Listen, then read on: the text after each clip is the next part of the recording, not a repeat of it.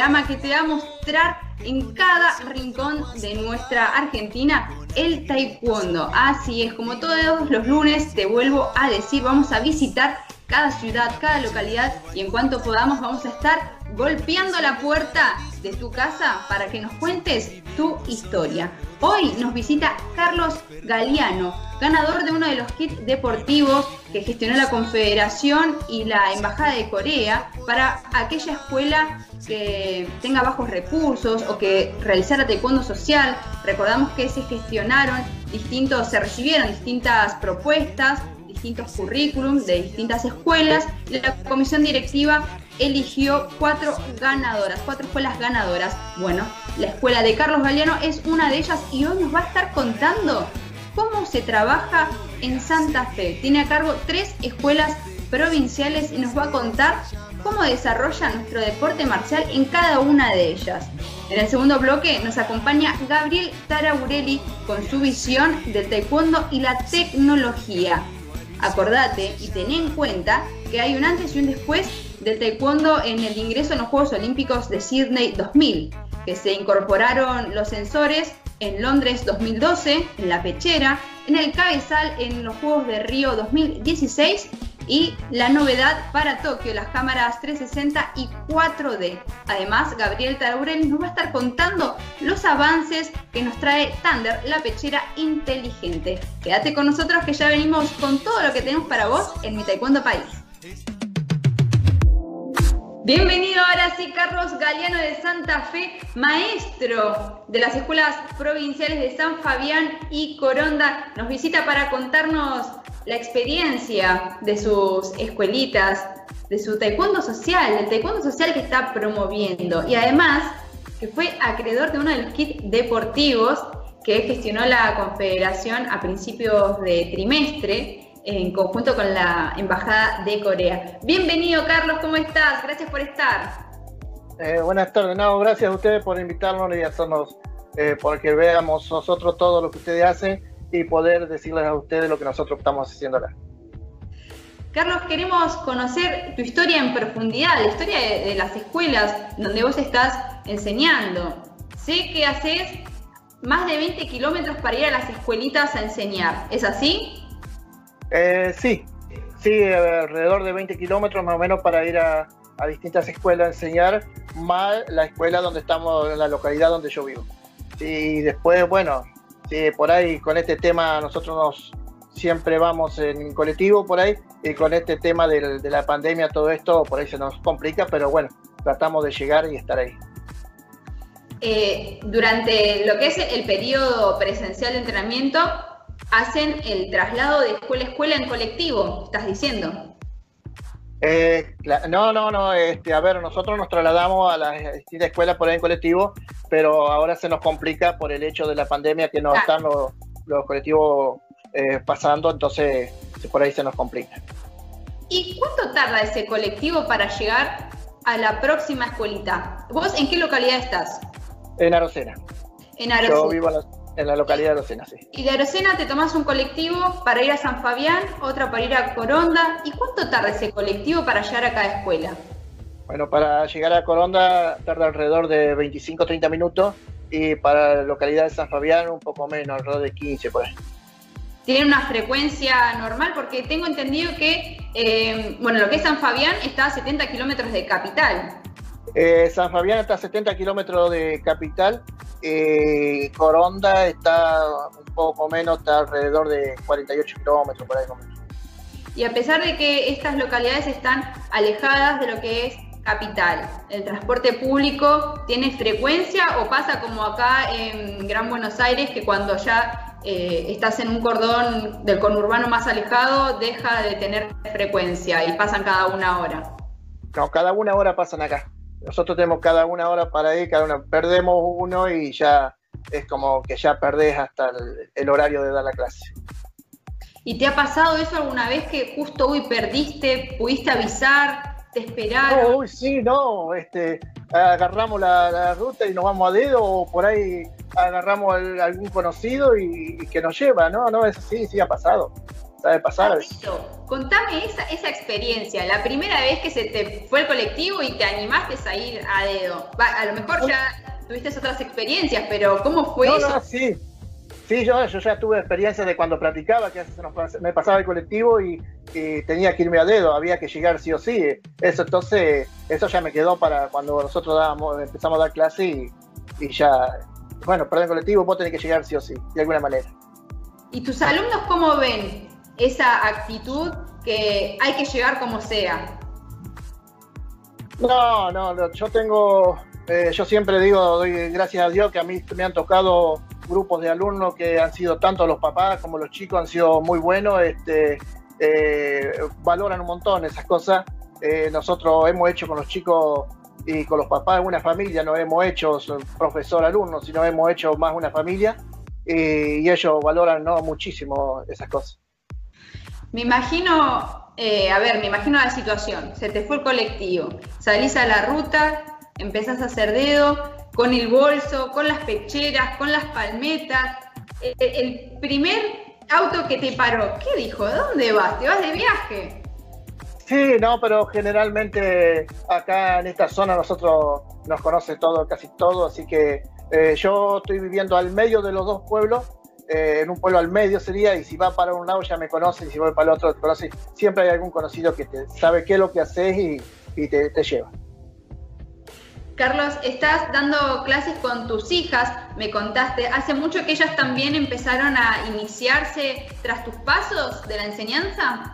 Eh, sí, desde que era chiquita. Yo la más grande hace 16 años que hace taekwondo y hace alrededor de 13 años la más chica que hace taekwondo. Tenemos algunas fotos que ahora vamos a ir viendo en pantalla de, la escuela, de, tus alumnos, de lo que han compartido. Ahí hemos visto algunas fotos que están eh, en posición de, lucha, aguerridos. La verdad, una escuela eh, muy numerosa, que se ve en las caritas la felicidad de lo que les da el taekwondo.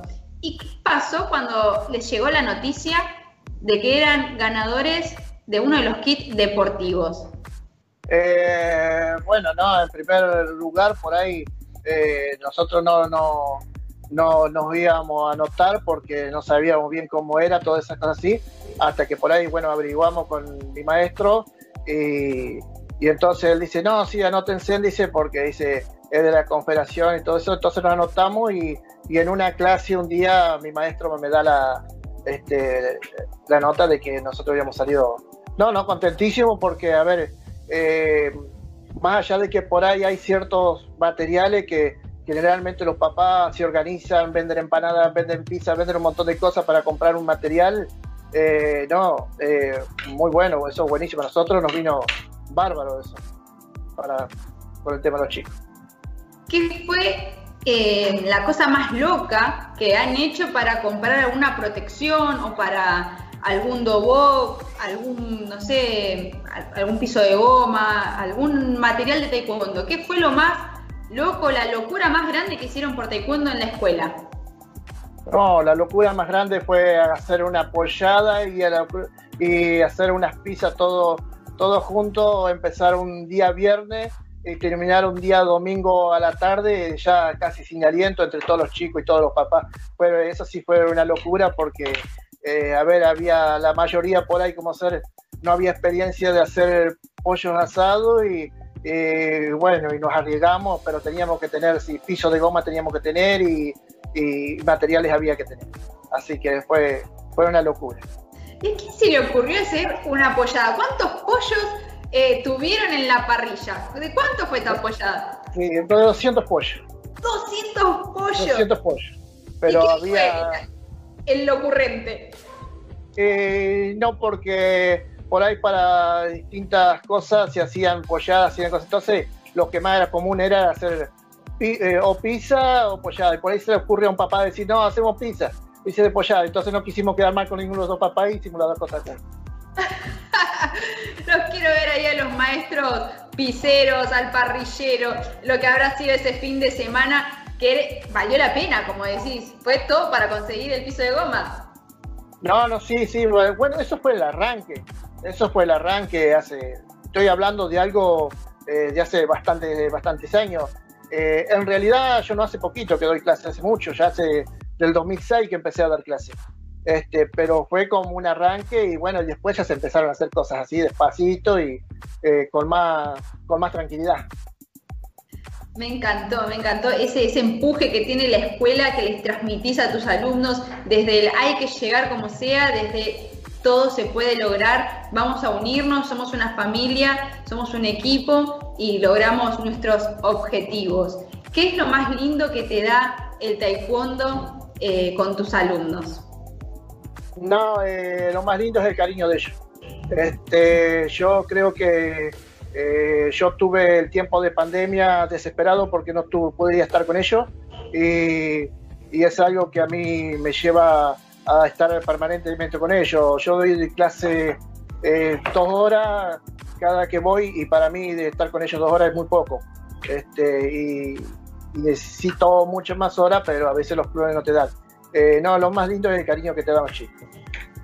Contaste que eh, la mayoría de los alumnos que concurren a las escuelas son de bajos recursos. sí, sí, sí, la mayoría sí. Eh, hay algunos que tienen sus recursos, lógicamente, como en cualquier otro lado, pero la mayoría es de bajos recursos. Entonces, debido a eso, nosotros este, lo primero que decidimos era eh, hacer taekwondo, un taekwondo social donde no se cobra cuota, donde lamentablemente a los clubes hay que pagarle una cuota de socio, donde vos tenés que organizar, tal como dije, organizar algo para que los clubes cobren su cuota de socios porque eh, los clubes trabajan de eso. Este, así que sí, entonces quisimos transmitir un poco de lo que nosotros hacíamos y, que esos chicos que por ahí iban a mirar, eso porque yo también, a mí me pasaba cuando practicaba que a veces no tenía para la cuota y, y bueno, y mi maestro a mí me había enseñado que dice, bueno, cosas así, entonces hay que transmitir. ¿Y qué es para estas familias de, las escuelas, para los chicos? ¿Qué es para ellos el taekwondo? Bueno, algunos lo toman como un deporte, otros lo toman, este, lo, van a como una defensa personal, llevan al chico por, algún problema que hay, ¿no? Este, pero no, no, ellos ahora lo toman como es parte, como el chico se siente ahí sostenido, eh, y bueno, por un montón de cosas por ahí buenas porque aparte nosotros tampoco, también hemos trabajado el año, hasta el año pasado, ¿no? este año no se ha podido, pero hasta el año pasado hemos trabajado con alguna escuela, con los chicos de mal comportamiento de la escuela, y que por ahí digo yo, puta, eh, mal comportamiento los chicos, me han llegado a mí y, han tenido un buen comportamiento eh, conmigo. Digo yo, ¿dónde estaba por ahí el mal comportamiento? Esas cosas así. Pero hemos trabajado también en conjunto con jardines infantes y con escuelas primarias por, por esa razón de chicos. ¿Y cómo nació esta idea, este proyecto del taekwondo social en Santa Fe? Eh, no, esto, esto eh, nació, eh, esto nació por mi hija mayor, porque yo hubo un tiempo que no hice más taekwondo y allá por el 2004 por ahí mi hija quería saber de qué eran algunas trofeos, algunas medallas, de qué era el dobo que había, de qué era eso, de qué se trataba. Entonces yo le empecé a enseñar en mi casa y después, bueno, después eh, este, conseguimos un club eh, que era comunal, que era de acá Rosena, y ahí arrancó que transmitirles a todos lo que era taekwondo. Y nunca se me ocurrió por la cabeza, como en otros clubes por ahí, o, como otra gente, o como debe ser en otros lugares, para este, poner una cuota, ¿no? Una cosa así. Entonces era nada más que para transmitir lo que uno hacía a los chicos. Y de ahí, bueno, y de ahí nació ya todo lo que nació.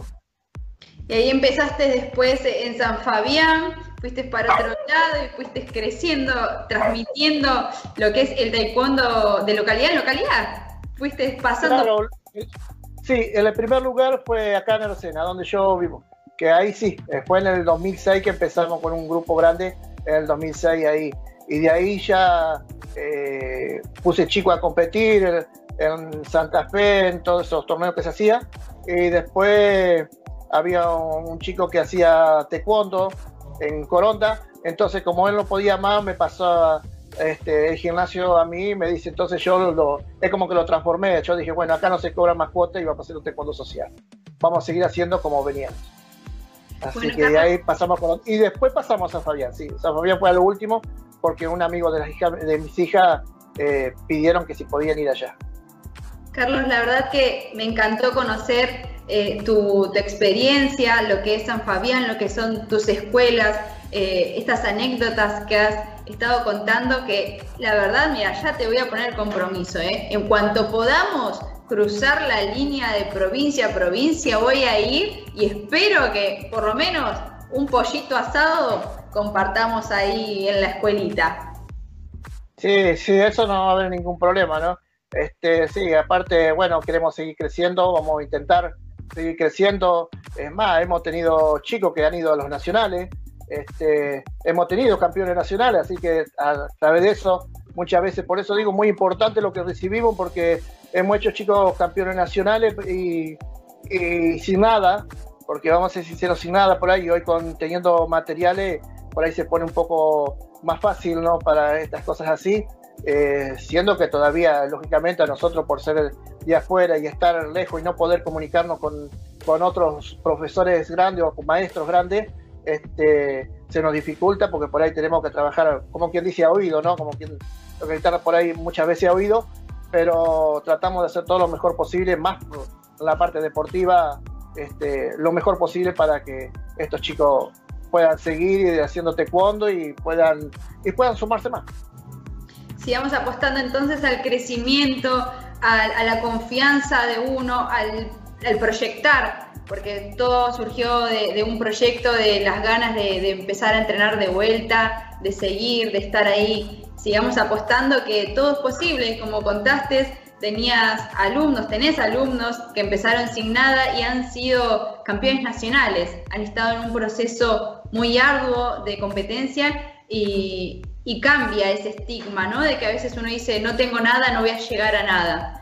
Se puede. No, no, no, se puede, sí, sí, sí se puede. A ver, eh, yo voy a dar por ahí una base. Yo le hice todo, como ser toda una base a Octavio Aguilante, que supo estar en la selección argentina. Octavio Aguilante de Coronda, le hice toda la base y después, eh, lógicamente, pasó a que lo trabajaran en otros lados, como tiene debe ser, como le hice a Agustita Vice las bases, una de las hijas mías fueron una, una chica que salió segundo puesto en el nacional pasado, este, la otra que salió tercero. No, no, he tenido varios, varios chicos así sin nada, sin nada, sinceramente sin nada, así que esto no, no, vino re bien, ¿no? Pero yo digo que todo eso va en las ganas, en el empeño y el trabajo que vos, vos le ponés siempre como, como maestro, como profesor, ¿no? Y, hacerte entender. Y hacerte entender con los chicos, porque si los chicos no te entienden y no están del lado tuyo, no podías hacer nada. Gracias Carlos por tus palabras, por tu tiempo, por compartir esta gran experiencia de tus escuelas provinciales en Santa Fe. Te mandamos un beso grande y seguimos en contacto y acordate, ¿eh? cuando pueda voy a estar pasando por allá. No, gracias a ustedes. Para nosotros esto es una es grandísimo esto porque esto más allá de que de los canales locales y cosas así no no, no pasamos acá en estos pueblos chicos así Así que esto para nosotros también es, enorme, es grandísimo, es un premio más. Es un premio más y gracias a ustedes por, por acordarse de nosotros. Te mandamos un beso grande y saludos a la familia. Gracias.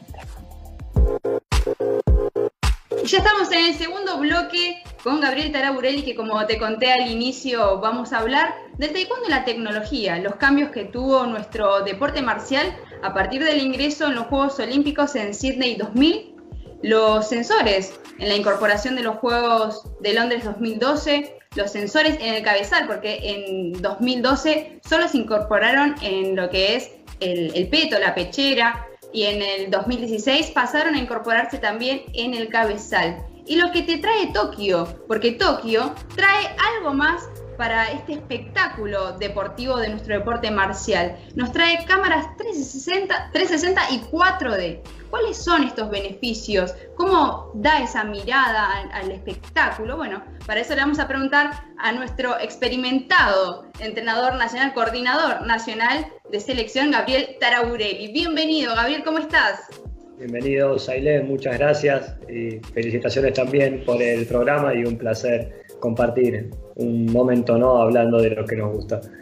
Bueno, Gaby, dada tu gran experiencia como atleta, como entrenador, como coach, ¿cómo es la incorporación de la tecnología en nuestro deporte marcial a partir de Londres 2012? Que obviamente vos estuviste ahí en una parte clave para nuestro deporte argentino. Yo creo que bueno, la tecnología siempre bien aprovechada es satisfactoria ¿no? en, todos sentidos. Eh, en lo que es el taekwondo, eh, principalmente creo que marcó un nivel eh, mundial en lo que es el, resultado, ¿no? en, las primeras competencias, en el inicio de la competencia con el sistema tradicional, estábamos, quedaba muy sujeto a la decisión del árbitro, ¿no? Para decidir sobre el punto y también eso generaba que también las potencias o los países con una política eh, más sobresaliente que del resto y los países potencias tengan a veces algunos beneficios que otros países no podían lograrlos, es decir que eh, muchos países de Europa o de Asia tenían una posibilidad más cercana de conseguir grandes resultados a diferencia de los países sudamericanos y de América, ¿no? que todo valía también eh, para poder conseguirlo el doble del esfuerzo, ¿no? Eh, igualmente al día de hoy con la tecnología, pero lo que hace la tecnología es que el resultado sea más parcial, donde el atleta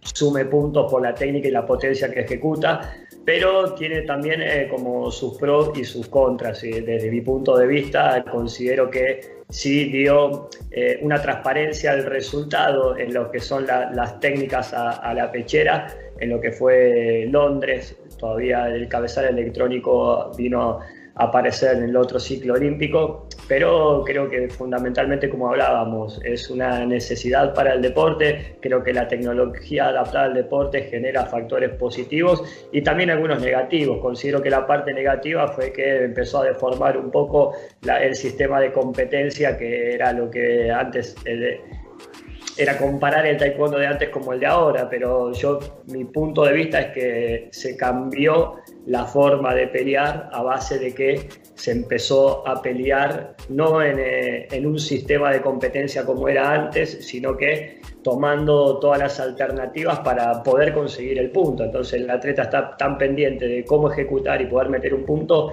que hasta te cambia todo el sistema táctico por eh, la implementación del sistema y el funcionamiento de la tecnología, ¿no? ¿Cómo se vivió esa transición de lo que fue Beijing 2008 con el sistema tradicional a lo que fue Londres y cómo fue ese proceso de entrenamiento para eh, los que estaban clasificados a Londres, en el caso de Sebastián y de Carola?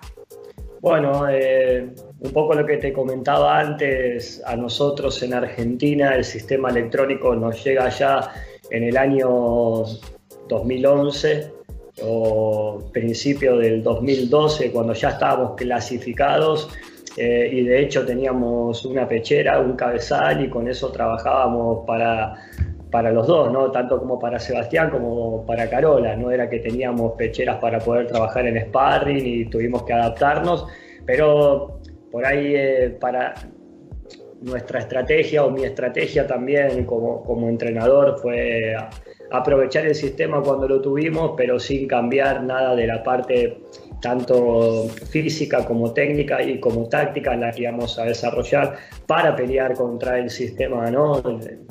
Si bien no tuvimos la posibilidad de, de poder usarlo y estudiarlo y analizarlo bien en tiempo y forma, eh, lo más rápido que nosotros podíamos hacer era tomar una, una forma de competencia en contra del sistema, ¿no? no adaptándonos al sistema, sino peleándole al sistema y que fue un poco lo que pudimos implementar y que también en, en su momento nos dio resultados porque pudimos concretar ¿no? Eh, bueno, la medalla de oro Sebastián y Carola López también tuvo un gran rendimiento, o sea, pasa el primer combate con una medallista eh, mundial y cae en segunda ronda con una de las atletas croatas que en ese momento era una de las favoritas también para conquistar el, el oro, como también era Corea en ese momento.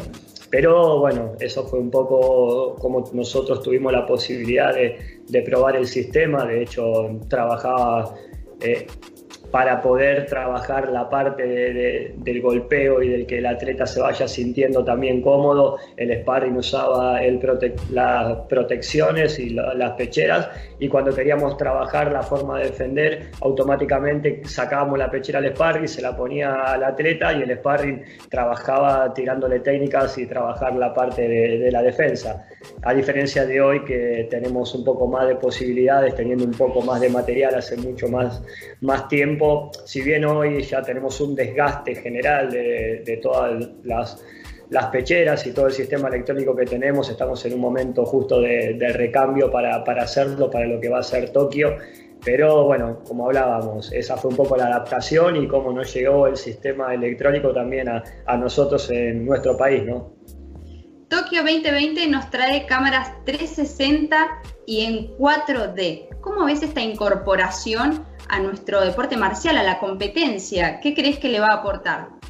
Yo creo que va a dar más transparencia todavía como veníamos hablando, ¿no? Un poco también para que el espectador pueda entender de lo que es un reclamo, de lo que es una jugada no válida, de lo que es un gancho en un descuento o un pedido de, de tarjeta y a nosotros como, como entrenadores o coach eh, la posibilidad ¿no? de, ver al límite la decisión del reclamo de lo que se está pidiendo y del fallo en general y después darle una vivencia a lo que va a ser la, la competencia en sí con un sistema de última generación, lo que va a ser algo maravilloso para lo que va a ser nuestro deporte y la adaptación también del, de la evolución de la tecnología adaptada al deporte, que es fantástico. Gaby, eh, a principio de año, en realidad, después de lo que fue el clasificatorio de Costa Rica en ese, en ese tramo, en esos días, se realizó el lanzamiento de Thunder, la pechera inteligente. ¿Qué nos puedes contar de esta maravillosa incorporación de la tecnología en la pechera? Eh, bueno, Thunder es un proyecto que tiene más de tres años. Eh, ya hoy, a, a pocos meses de, hacerse realidad. Eh, es un sistema inteligente de entrenamiento que también se adapta a la competencia en sí, donde nosotros como entrenadores y coach y nuestro rol vamos a tener la posibilidad de poder controlar 100% el rendimiento de los atletas eh, durante todo, todo el entrenamiento. Es una pechera que tiene un chip eh, inteligente donde se, todos los trabajos de velocidad, de potencia, de resistencia van a estar evaluados al, 100%. Trabaja con una aplicación en el celular, se trabaja con una conexión que no tiene límites entre países. Eso quiere decir que yo desde Argentina puedo estar trabajando con un atleta en China y estar conectado y ver el resultado y el entrenamiento en vivo con las estadísticas en vivo del día a día del atleta. También se van a generar competencias. Ahora, bueno, el tema de la pandemia nos atrasó, pero también nos potenció porque nos dio tiempo también para trabajar sobre la plataforma y generar muchísimas cosas nuevas e innovadoras como la aplicación va a traer juegos que directamente se van a poder conectar entre atletas de diferentes países y poder hacer competencias en vivo con el resultado también en vivo y mucha mayor interacción que también va a tener un poco la, aplicación y, la, y, el sistema. Pero bueno, eh, es algo que veníamos hablando, hoy estamos muy cerca ya del, lanzamiento oficial. Eh, la expectativa es a nivel mundial, tuvimos reuniones con países potencias en América, ya estamos metidos en Europa también, esperando tener el producto para empezar a desarrollarlo y que todos los atletas puedan empezar a trabajar con el sistema. ¿Esta pechera solamente va a ser aplicable para lo que es alto rendimiento o lo que es eh, iniciación deportiva y mediano rendimiento también se puede aplicar? La idea es que todos lo puedan utilizar. Eh, para mi entender y mi opinión es que mientras más rápido nosotros podamos adaptar a los chicos en lo que es eh, la inserción a lo que va a ser el alto rendimiento, mientras más rápido sepan jugar y sepan entender y sepan aplicar las técnicas, el tiempo en lo que es el sistema de competencia y tener también el resultado de los valores de lo que es el, entrenamiento, más rápido vamos a poder potenciar, mejores atletas también vamos a poder construir y también estamos dando la posibilidad a, los atletas de que puedan entrenar desde el inicio con como entrenan los profesionales, ¿no? que eso es un poco la, la evolución del cambio que nos va a dar atletas mucho mejores cuando ya estén cerca a lo que va a ser el alto rendimiento. Por lo que estuve leyendo, investigando un poco del sistema de, de Thunder, es una pechera que además va a ayudar a lo que es el entrenamiento y lo que es el sistema neurocognitivo. ¿Cómo lo podemos relacionar entonces con los beneficios del taekwondo, con la vida saludable, con el bienestar de las personas? No, creo que va de la mano con todo, ¿no? Como lo dijiste vos, es una pechera que te va a dar un montón de posibilidades, trabajos cognitivos, trabajos de reacción, trabajos de todo el tiempo con el, con el foco metido en el trabajo que, que hay que hacer y para donde uno quiere también alimentar y retroalimentar a, a cada uno de quien se ponga el sistema, ¿no? Pero va a generar eso, el sistema va a cambiar automáticamente la forma de entrenar, va a cambiar automáticamente la forma de aprender, va a cambiar también la atención, ¿no? porque al tener también insertado luces, eso hace que lo que hablabas recién, de que un atleta, un cadete o un infantil que se está también empezando a proyectar a la parte de competencia, no se pueda dispersar porque va a estar atento también a las luces, a los sonidos, entonces no va a tener tiempo de salir del foco y eso va a hacer que el el tiempo del entrenamiento sea más valioso, porque el atleta va a estar todo el tiempo concentrado en lo que está haciendo bien y lo que está haciendo mal, y automáticamente se puede ir corrigiendo durante el entrenamiento para seguir potenciándolo. Bueno, Avi, muchas gracias por tu aporte, por tu punto de vista como atleta, como entrenador, la visión de la tecnología, la incorporación eh, de la tecnología a nuestro deporte y los beneficios que trae, bueno, todas las novedades de, de Thunder, esperamos tenerlas acá en mi Taekwondo País próximamente.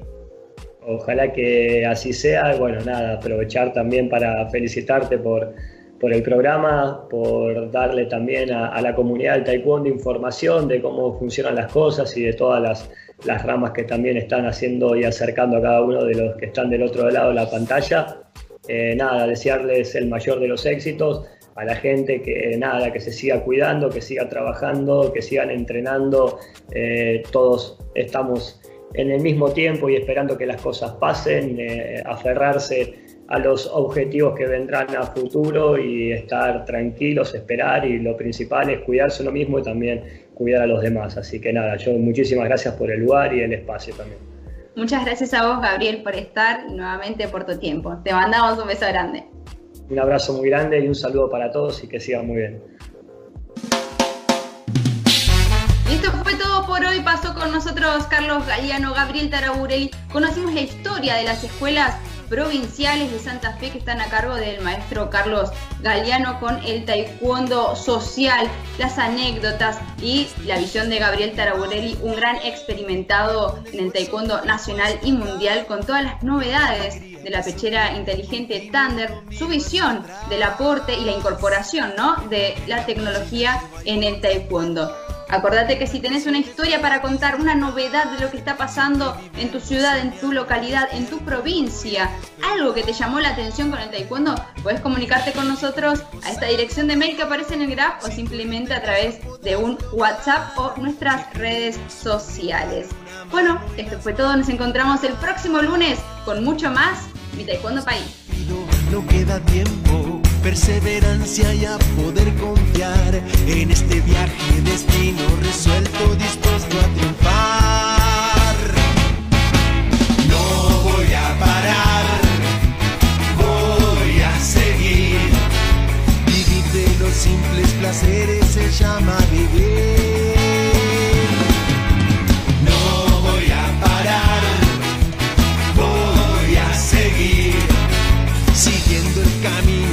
desierto se llama vivir.